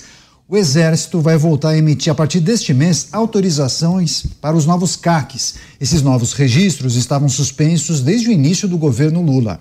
A retomada da emissão dos chamados certificados de registro foi expressa em um comunicado em uma portaria do Exército publicados no fim de dezembro. Uma das principais mudanças é referente ao prazo de validade desses certificados. Os documentos precisarão ser renovados a cada três anos. Na gestão anterior, era a cada dez. Além disso, todos os certificados emitidos antes das novas regras perderão a validade em julho de 2026 e precisar, vão precisar ser renovados para que permaneçam regulares. É importante lembrar que em 2019 o Brasil tinha 197 mil pessoas registradas como CACs. Em julho de 2023 já eram 803 mil. Você, Cristiano Beraldo, que é preciso eh, destacar em relação a, ao retorno da emissão dessas autorizações para os CACs, só que agora com novas regras. E a gente destacou a principal delas, né? Antes validade de 10 anos, agora de 3 anos. Há uma mudança substancial nesse segmento dos clubes de tiro, os clubes que envolvem os CACs, né? Ou muitos fecharam, inclusive, nos últimos meses, né, Beraldo? De quem é CAC se tornou muito difícil, né? A gente tem falado disso aqui, essa construção de narrativa de que alguém que tem uma arma de forma legal, que é, pratica o, o esporte, né? O tiro, que é o esporte que trouxe a primeira medalha olímpica para o Brasil e que está sendo demonizado. E os clubes de tiro, obviamente, sentem a repercussão disso. Agora, o que me preocupa é você fazer essa redução de prazo é, e num prazo que vai expirar ainda durante a atual gestão. Não é? Ah, o prazo de 10 anos, ele, enfim, é, é, você não tendo, você tendo lá uma determinada idade, não tendo nenhum tipo de evento que possa é, questionar a sua capacidade de ter uma arma, você poderia praticar a arma. Agora você vai ser submetido a uma avaliação, a um processo burocrático que dá liberdade para que, de acordo com o interesse atual do governo, seja mais difícil essa renovação. E muita gente pode perder a sua autorização de, de portar armas ou de, de, de ter arma. E isso é muito preocupante no meu ponto de vista. A gente coloca cidadãos de bem, no mesmo patamar de criminosos e não é a arma do CAC que alimenta as ruas, que alimenta a bandidagem, que dá as armas necessárias para que criminosos pratiquem crime. É fundamental que se faça essa distinção e que se acompanhe de perto para que não haja uma manipulação em cima das pessoas que legalmente puderam comprar as suas armas. Reduzir o acesso dos civis às armas, Dantas, pode ter quais consequências? Daniel, eu queria destacar desse claro. tema uma coisa que me surpreendeu. Porque, na verdade, o que você tem é o Exército retomando não só uh, uh, esse controle dos registros, uh, voltando a expedir os registros, mas retomando a autoridade para fazê-lo. Porque no ano passado o que você tinha era um esforço enorme para transferir essa responsabilidade para a Polícia Federal. Inclusive, o próprio ministro Flávio Dino é, defendia isso, ficou de enviar uma modificação ao Estatuto do Desarmamento para que a Polícia Federal passasse a ser a responsável é, pela liberação de registro de CACs. Então, com isso, com essa uh, decisão, fica claro que, primeiro, que o Exército está recuperando uh, a sua autoridade, o seu prestígio dentro do atual governo, o que é resultado também de uma gestão e muito diplomática do ministro da Defesa. Então, está aí, este é um resultado prático que não pode ser ignorado efetivamente. Ainda que no Exército tenha muita gente que defenda isso saia das mãos do Exército, que isso realmente. Teve muita gente que comemorou. Vai para a Polícia Federal, melhor assim, fica menos uma responsabilidade para a gente aqui. Agora, política de desarmamento, ela é uma característica uh, da, da esquerda. Tá? Você, eles têm uma, uma, uma tese, essa tese, eu não, não concordo com essa tese. Eu acho que você desarmar a população de ter recursos para se defender, ela não se justifica porque você tem um Estado que é incapaz de defender essa população. É incapaz. Ao contrário. O que se vê muitas vezes em setores do Estado é uma defesa dos criminosos. Você tem um, todo um ecossistema com ONGs, com bancas grandes de advogados, etc. e tal, para defender o direito do preso, o direito do criminoso, o direito do chefe da facção. E não o cidadão que paga seus impostos regularmente e cumpre as leis. Então isso não faz sentido. Também conheço gente que mora em favela e que defende a, a, a posse de arma. Justamente para poder se defender dos traficantes, dos milicianos, impedir que o seu filho seja, seja é, cooptado pelo crime organizado, que a sua filha vire escrava sexual do crime organizado. Qual é o pai que não queria ter a chance de defender a sua família? Mas ninguém está preocupado com isso o discurso é manipulado que se tem de que, ah, não, aumentou o número de armas, aumentou o crime, etc e tal, e é, isso não é a realidade. Desvios sempre acontecerão. Ah, teve gente que usou o registro do CAC para é, é, fazer contrabando de arma ilegal para grupos organizados. Sim, vai ter, como tem gente que rouba carro, né, que faz é, é, crime e de toda ordem em diferentes setores. E aí compete às autoridades fiscalizar punir, responsabilizar os criminosos que estão em toda parte. Agora, você não pode punir, o Beraldo falou aí, você tem até um esporte, né? Você Sim. tem é, um esporte é, é, é oficial que poderia estar tá, né, dando, é, rendendo aí, é, vamos dizer assim, algum tipo de, de benefício para o país. e quando você profissionaliza isso, você traz responsabilidade. Você tem também nas artes marciais gente que sai de lá achando que o, o objetivo é arrumar briga. Só que aí você tem uma série de outras escolas que houve, uh, oferecem. Também tem a questão econômica. Houve o desenvolvimento de um nicho, né? De um segmento ali, né? Sim, você, você tem, você tem é, é, empregos sendo gerados, você tem um comércio né, é, sendo, sendo, sendo movimentado. Inclusive, a Taurus hoje está tá, tá começando a exportar é, armamento para a Arábia Saudita, por exemplo. Então, assim, tem que. É, olha, tem que desmistificar esse negócio de arma. As pessoas podem ter o direito de, de ter acesso à arma, o que não quer dizer que ela vai na esquina comprar. Porque para você tirar um registro de CAC, para você tirar um registro de porte de arma, você tem que passar por uma série de testes, de exames, é, e é um, é, são esses requisitos que devem determinar o acesso a arma. Tá certo. Agora, Beraldo, eu recebi uma mensagem muito boa de uma pessoa dizendo, relacionando quais eram as defesas das, daquelas pessoas que são favoráveis ao desarmamento, dizendo que ao retirar as armas da população civil, você diminui o número de, de chance de casos de violência, brigas de trânsito, brigas de casal, acidente com crianças e também os episódios de pessoas com problemas psiquiátricos que acabam invadindo instituições de ensino, escolas e acabam, acabam abrindo fogo. E a gente costuma ver isso numa incidência maior nos Estados Unidos, mas houve casos também no Brasil nos últimos anos. Quem elenca esse tipo de situação para defender o desarmamento, esse é um conjunto de, de argumentos que lhe convencem? É só a gente olhar os números da violência no Brasil. Quantos crimes são realizados à mão armada por pessoas que não obtiveram aquelas armas da forma legal. Isso é a esmagadora maioria. Quantas e quantas pessoas são assassinadas todos os dias a partir do uso de uma arma ilegal?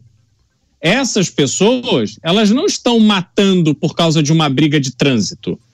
Elas estão matando porque por causa de dívida de droga, por causa de uma briga por território. É a dinâmica do crime que atua de forma muito bem estruturada no Brasil de verdade.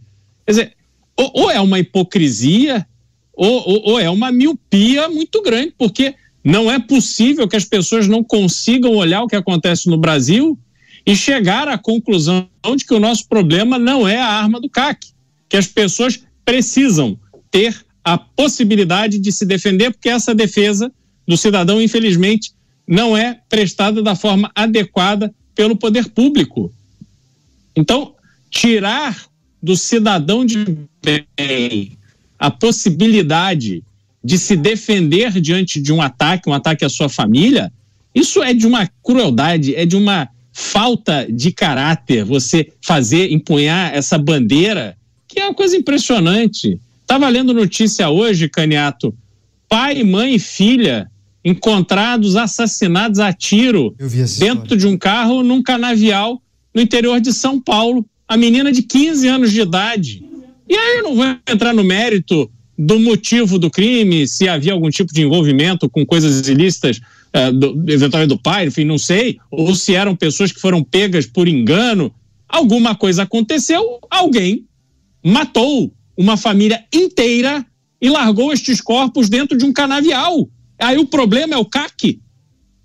Vejam quantas pessoas foram vítimas de tiros, morreram, tiveram seus parentes assassinados, porque alguém, no meio de uma confusão, porque alguém, numa disputa qualquer, tirou uma arma que não estava registrada. Armas que entram aos milhares pelas fronteiras brasileiras.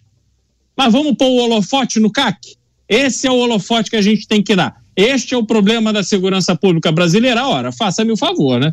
Pois é, só para a gente fechar esse tema, Dantas, chegou há pouco também, ó. Caem registros de novas armas, Polícia Federal emitiu 20.822 autorizações para cidadãos civis em 2023, uma redução de 81,8% a menos isso do que em 2022, redução de 81,8% no, na concessão desses registros de novas armas. Agora, isso está diretamente ligado com a, os números da, de violência, Dantas? Houve uma redução de 80% nos índices de crimes pelo Brasil ou não? Até porque, não, né, é, Caniata? Até porque não são essas armas legais, oficiais, é, que são utilizadas para o cometimento de crime. Esse argumento não funciona, né?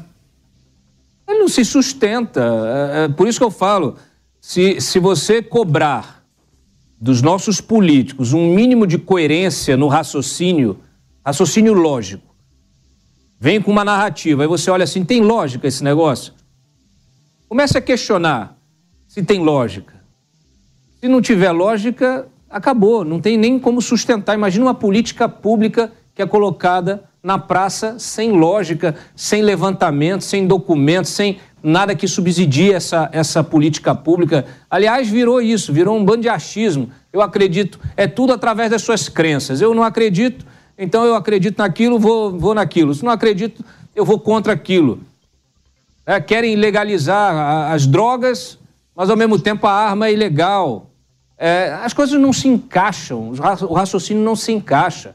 Essa queda aí, naturalmente, ela tem a ver com as restrições que foram impostas para esse tipo de, de registro de arma. É, agora, não tem nada a ver com a, com, com, com, com a segurança pública, com política de segurança pública. Nada, absolutamente nada a ver.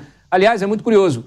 É, quem conhece é, a fundo, quem se dedica a essas políticas de segurança pública, percebe é, também uma falácia, muitas vezes no argumento. Fala assim, ah, eu vi alguém dando uma entrevista um dia desse, dizendo, oh, caiu é, inclusive o número de, de roubos de carga. Claro que caiu o número de roubo de carga, porque quando o crime organizado consegue fazer o seu tráfico sem ser impedido, quando ele está ganhando dinheiro com a sua atividade fim, né, que é o tráfico de drogas, o tráfico de armas ilícitas, ilegais, sem registro, ele não se preocupa com outros crimes. Ele vai se preocupar em pegar, roubar a carga, ter que revender no mercado. Não, ele já tem ali toda a estrutura é, de, de, de, de escoamento da droga para a Europa, internamente no país. É um negócio muito mais lucrativo. Então, outros crimes, você quando vai ver assim, outros crimes vão baixando porque você liberou determinados crimes. Então, não há mais. É, o sujeito deixa de, de fazer o assalto, né? deixa de fazer o latrocínio, deixa de fazer uma série de, de, de crimes é, é, que estão aí no entorno né, desse, desse ecossistema, porque ele está ganhando o suficiente com o crime central dele, com a sua atividade fim. É isso. A gente vai seguir com outras informações aqui em Os Pingos nos Is, inclusive.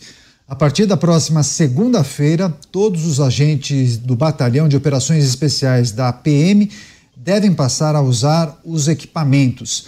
A medida ocorre após uma decisão do ministro do STF, Edson Fachin. De acordo com o Ministério da Justiça e Segurança Pública, as câmeras corporais gravam as ações dos agentes com a intenção de proteger os cidadãos e os próprios policiais. Enquanto isso, o governador de São Paulo voltou a dizer que não acredita que as câmeras no uniforme dos policiais protegem os cidadãos. Tarcísio de Freitas afirmou que o seu governo não vai investir na implementação do equipamento e a prioridade deve ser o monitoramento e a contratação de mais agentes de rua. Essa é uma questão que divide a opinião. Eu já vi especialistas em segurança pública defenderem o uso desse dispositivo e outros que são contrários. Você, Cristiano Beraldo, você tem uma opinião formada? Acha que as câmeras corporais ajudam, prejudicam? O que é preciso ponderar? Caneta, é só você é, prestar atenção no que foi dito. A polícia é colocada como uma ameaça à população. Então a câmera no policial é para proteger a população. Me explica essa proteção. A população que fica aí acuada por causa da bandidagem precisa agora de uma proteção em relação à polícia? Então, par... você parte de um pressuposto que todos os policiais, então, não seguem os protocolos, é isso?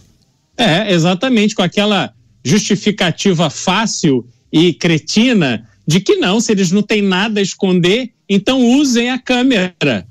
Agora, qual é a vida real de um policial do BOP que entra numa comunidade dominada pelo crime, aonde nem prefeito nem governador podem entrar sem autorização do chefe do tráfego, a fazer aquilo que deve ser feito. Mas não tem que estar preocupado com a câmera porque na hora que ele faz uma abordagem no marginal armado, que apontou uma arma para a cabeça dele, que ameaçou atirá-lo à sua vida enquanto ele está lá trabalhando pelo bem da sociedade, ele tem que ser bonzinho. Ora, senhor cidadão, gostaria de dizer que eu sou um policial militar e eu sou treinado para garantir a sua segurança. O senhor poderia, por favor, me dizer aonde está o chefe da sua quadrilha? Então, quer dizer, porra, é, é, é filme da Disney agora? Entrar numa favela para pegar marginal. Então, quando se coloca a câmera, isso começou nos Estados Unidos, nos policiais, nas viaturas e tal, o que se queria era mostrar à sociedade a efetividade do policial, do policiamento. Aquilo virou, foi transformado, essas cenas foram transformadas em diversos é, programas de TV e a sociedade olhava aquilo com admiração vendo que era uma mensagem que não se podia brincar com a polícia. A polícia tinha que ser respeitada. E hoje, o próprio Estados Unidos, depois daquele lamentável e triste episódio do George Floyd, aonde o movimento Black Lives Matter tomou uma proporção gigantesca, hoje essas imagens também são utilizadas nos Estados Unidos para colocar em dúvida pelos militantes de esquerda os métodos da polícia. Agora, os marginais estão cada vez mais valentes, cada vez mais ousados. Se não houver rigidez por parte da polícia, como é que você controla esses marginais? Não pode. No Brasil, a história da Câmara já nasce da maneira errada. E no meu entendimento, não deve ser utilizado, a menos que seja assim: os guardas estão tomando conta da praça e aí a câmera ajuda, às vezes, a identificar ali numa imagem uma pessoa que está passando, um, um, um foragido, alguém que fez alguma coisa, enfim, para compor ali dentro do movimento natural da sociedade, naquela cidade, naquele bairro, você tem ali o registro das imagens. Outra coisa, imagem para uso da polícia, uso nas suas investigações, uso nos, nos seus treinamentos. Não imagem que precisa ser passada para o Ministério Público, para as redes de TV, que publicam essas imagens com o objetivo de denegrir, de esculhambar a, o papel do policial na sociedade. Comentário do Dantas, depois do break comercial, um minuto e meio, é muito rápido, a gente conta com você. Esse debate é importante porque mexe com a segurança pública de todos nós. Fique por aí, daqui a pouco a gente volta. Os pingos nos is. Jovem Pan. Okay, round two. Name something that's not boring. A laundry? Ooh, a book club. Computer solitaire, huh? Ah, oh, sorry, we were looking for Chumba Casino. That's right. ChumbaCasino.com has over 100 casino style games. Join today and play for free for your chance to redeem some serious prizes. ChumbaCasino.com. No purchase necessary. Full prohibited by law. 18 plus terms and conditions apply. See website for details. Estamos de volta com o programa Pingos nos Is, repercutindo os principais assuntos do dia com os nossos comentaristas, falando sobre as câmeras corporais nas fardas dos policiais. É, em debate, uma questão que envolve o estado de São Paulo, o governador paulista se colocando contra a necessidade de utilização desse dispositivo, defendendo que o recurso para aquisição desse tipo de equipamento seja usado para contratação de policiais. Dantas, o argumento de que o dispositivo acaba protegendo a, po a população de qualquer localidade não coloca a polícia numa posição, sei lá, de vilão, de culpado, de que nunca respeita a população? Daniel, eu queria saber se, se a câmera filmar o rosto do criminoso, se ele poderá ser divulgado, porque não pode mais, né? Então, assim, é, é uma grande hipocrisia, mais uma vez, é muito cinismo nesse debate, é um objetivo, há um objetivo é, bastante duvidoso de várias ONGs que defendem o criminoso e que atacam o policial. A polícia é o último recurso, é o que nós temos, é o que a sociedade tem. O policial tem o policial bom e o policial ruim. O policial ruim tem que ser responsabilizado e retirado da corporação, como tem profissional ruim em todas as profissões, inclusive na nossa. É, então, é, não, é, não se pega a exceção para justificar uma regra nesse caso. Você não pode ah, forçar o uso de câmeras porque teve uma ou outra ocorrência de abuso policial. Sempre vai ter. E esses é, policiais precisam ser punidos, punidos sim. Agora, é, o uso de câmera ele é complexo para esse tipo de operação. Uma coisa, e o Beraldo destacou muito bem, é você usar a câmera para fazer o policiamento ostensivo, né? aquele monitoramento que você faz, a polícia fazendo as suas, uh, as suas rondas, etc. Outra coisa, inclusive isso até seria bom, para justificar muitas vezes a atuação do policial é, diante de é, uma atitude suspeita. Agora, você numa operação, como aconteceu lá é, em São Paulo, né, uma operação, operação escudo, uma operação que foi, precisar, foi preciso uma mobilização muito rápida, uma operação que tem uma estratégia também ali é, de atuação, de investigação, é, de, de, de, é, de, ofensiva, né? de ofensiva mesmo ali, de você, você precisa ter algumas coisas que, que, que elas devem ser mantidas em sigilo, porque senão você expõe o policial, você expõe a forma de atuação, a estratégia de atuação, você entrega, entrega isso ao próprio criminoso, porque essas câmeras, elas, essas imagens, elas vazam, é, incrivelmente elas vazam, vazam para tudo quanto é lugar. Então, é, infelizmente, é, nós temos outras prioridades. Primeiro, mudar esse ecossistema que criminaliza o policial. É, é preciso é, se inverter a lógica, olhar o criminoso como realmente aquele que precisa ser combatido e não o policial. Ninguém aqui está justificando abuso da polícia. Policial que abusa, que seja punido, mas não é a maioria. Né? Não é a maioria. A, a, polícia é o que nós temos, é o que a sociedade tem. Se não for isso, a, a, a sociedade vai ter de recorrer a quem? Ao criminoso para se proteger? Então tem que ter coerência no debate. Isso já coerência. acontece, hein, Dantas? Poli... Oi? É, isso já acontece nas comunidades. A comunidade busca a defesa do, do traficante, do chefe. É, não é a comunidade que, que pede, né, Beraldo? É, o criminoso impõe o seu, o seu domínio à revelia do Estado, que não tem condições mínimas para garantir a sua presença nesses territórios. Nós tivemos aí, inclusive, a DPF das favelas, que foi aquela, a, aquela ação é, cuja decisão do ministro Faquim vigorou é, a partir da pandemia, que vigora até hoje, precisa ser revista. Hoje a polícia tem dificuldade para poder é, cumprir a sua missão para poder fazer uma busca e entrar numa favela. As favelas do Rio, por exemplo, você teve aí, uh, uh, hoje, teve um crescimento exponencial de barricadas, barricadas construídas pelos criminosos para impedir o acesso do Estado, das forças policiais nesses territórios. Isso é inacreditável, é inacreditável. E olha, a polícia de São Paulo aí, o Tarcísio, ele sabe das prioridades. E há uma série de prioridades antes dessa, de comprar câmera. Comprar câmera, o pessoal acha que é só ir ali na esquina e comprar câmera.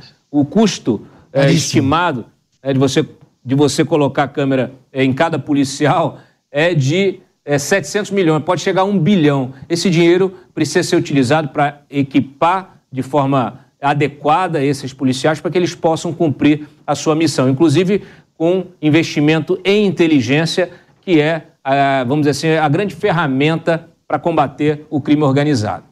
Pois é, Beraldo, enquanto você falou sobre a situação dos Estados Unidos, várias pessoas perguntaram se todas as polícias de todos os estados usam o dispositivo ou não. Tem estados que abrem mão do, dessa tecnologia. A polícia é municipal, né? De, ela então você tem nos municípios alguns com mais recursos, outros com menos recursos é, dependendo do tipo de atividade né, daquele policial, ele pode ter a câmera tanto nele como no carro. O carro também é interessante. O carro é do policial, no sentido de que ele se responsabiliza pelo carro. Então você também não vê é, muitas vezes carros que vão trocando de mão aqui no Brasil. Às vezes você passa por algumas viaturas que você claramente vê que não tem condição de serem usados, por exemplo, na perseguição, alguma coisa assim, porque já estão numa situação bastante difícil. E lá você tem, primeiro, carros muito bons, carros potentes, que rivalizam com os carros utilizados pela bandidagem e, como eu disse, os instrumentos de cada policial ali na sua atividade diária acaba sendo conforme o que é disponibilizado pela, pela, pelo município, né, pelo comando da polícia do município.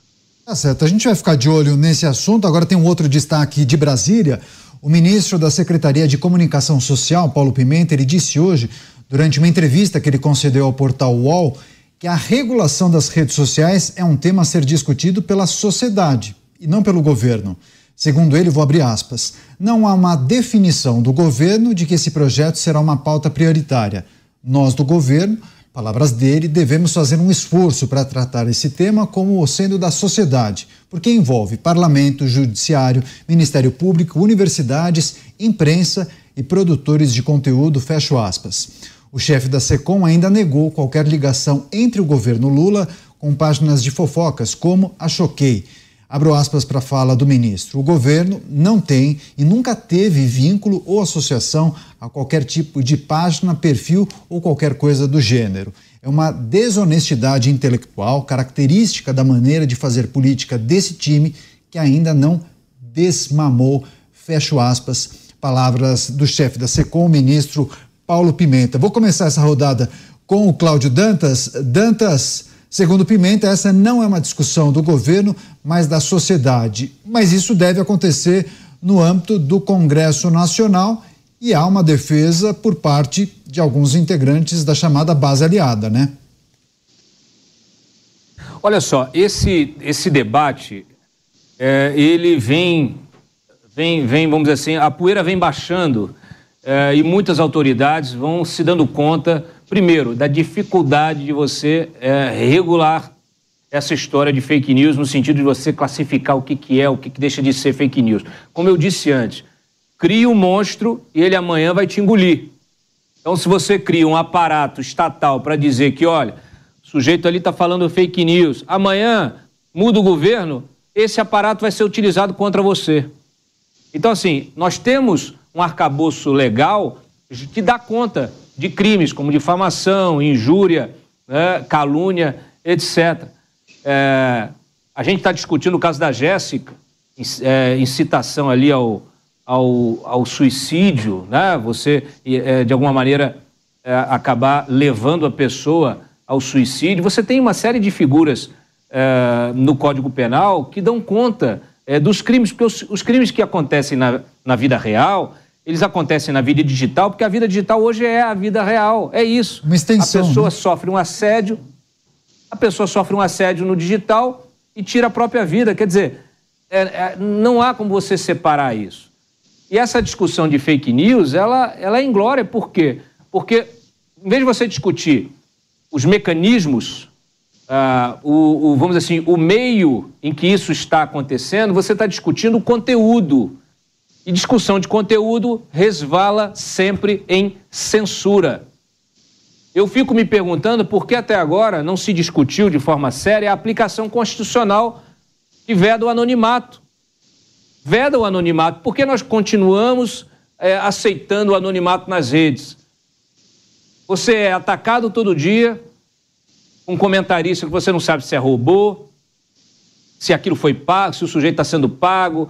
É, é, eles falam o que querem, acusam, espalham. Agora, com inteligência artificial, é isso: criam imagens, criam vídeos espalham e vão, vamos assim, aí sim, cometendo o crime é, de difamação contra as pessoas, contra profissionais, etc.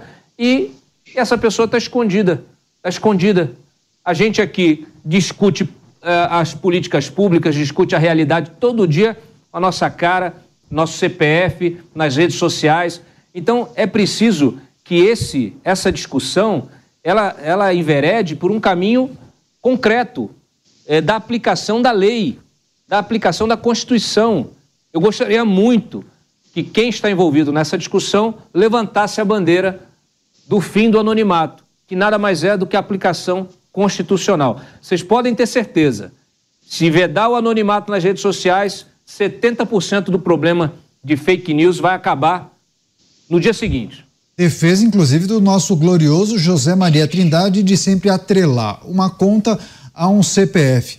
Tem um complemento antes de passar para o Beraldo, porque o presidente da Câmara, o deputado Arthur Lira, ele afirmou em entrevista divulgada nesta terça-feira que o país precisa estar atento às mudanças na sociedade e defendeu a aprovação de regras para garantir direitos individuais da população nesse ambiente virtual. Ele concedeu uma entrevista à TV Câmara. Presidente da casa afirmou que a vida no ambiente digital é muito rápida e que é preciso encontrar formas da Constituição também alcançar os direitos individuais nesse meio virtual. Segundo Lira, esse movimento cibernético de redes sociais, esse movimento de uma vida paralela, que não a analógica, mas uma vida digital muito rápida, vai exigir dos congressistas que algumas modificações aconteçam para que a Constituição também abrace, também acolha, proteja e salvaguarde os direitos individuais de uma vida que muda muito. Você, Cristiano Beraldo, que achou das falas de Arthur Lira? É preciso promover alguns ajustes que a gente poderia vislumbrar em uma nova legislação? E se, uh, em relação ao que disse Paulo Pimenta, os debates no Congresso Nacional, um debate que precisa ser feito com a sociedade para também promover mudanças nas redes sociais. Beraldo.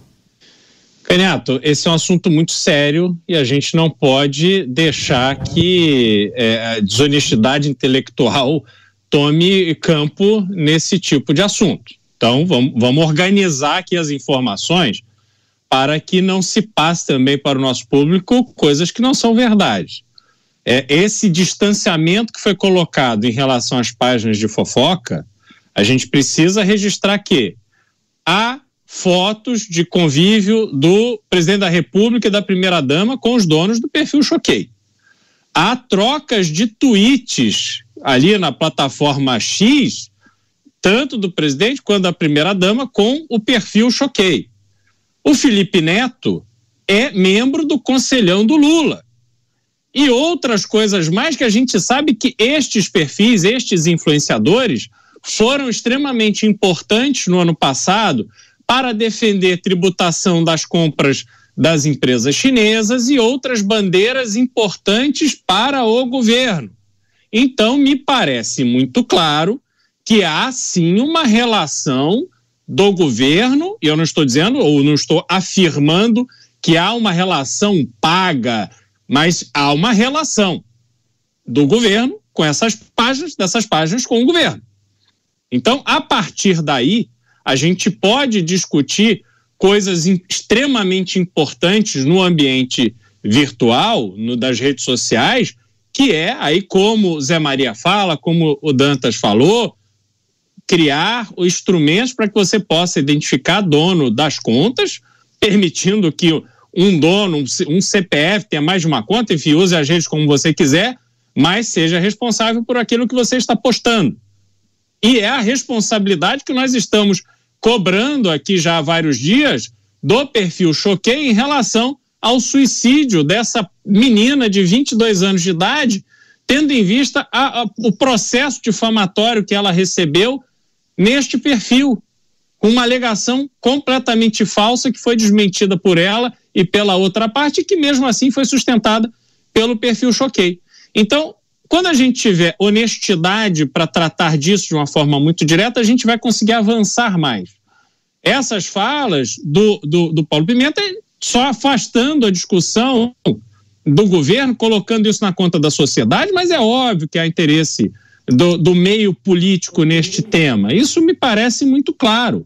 O que a gente não pode é misturar as coisas e aí achar, né, ver uma parte da população achando bom que a censura passe a imperar no ambiente virtual, uma responsabilidade extremamente excessiva em cima das redes sociais e não dos autores deste conteúdo que muitas vezes causam tão mal como causaram a morte prematura da Jéssica.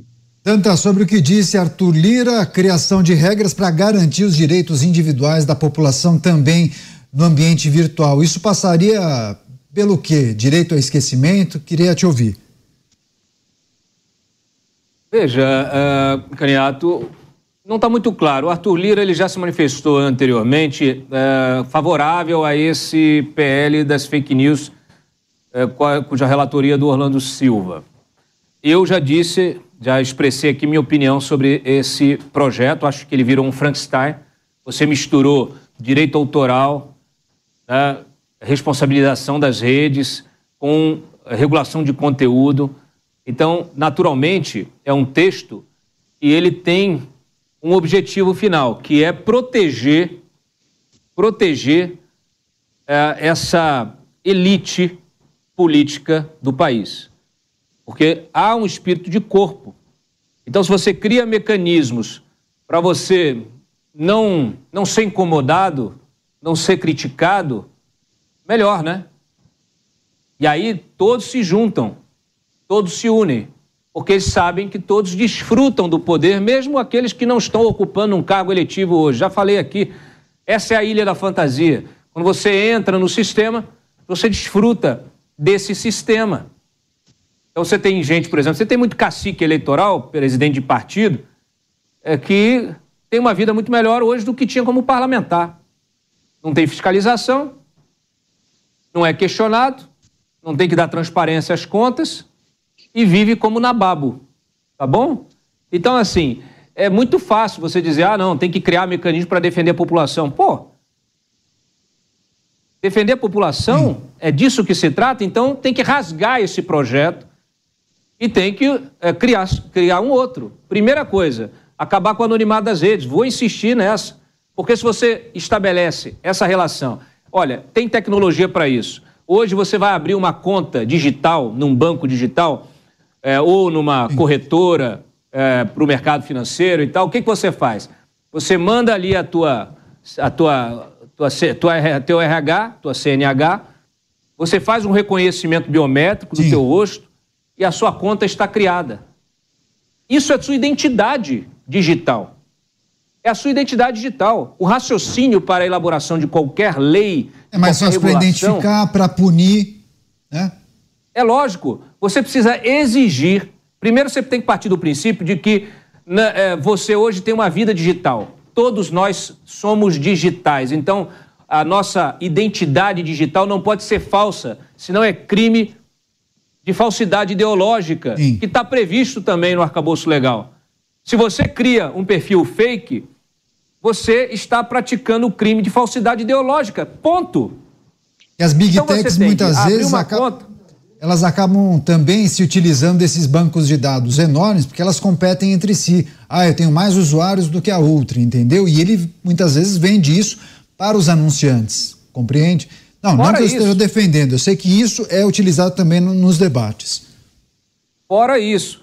Então, assim, se você cria um sistema que a pessoa se identifica, faz a, a- a identificação biométrica, que vai estar, é, vai liberar o seu perfil, se as redes sociais passarem a adotar isso, elas resolvem Sim.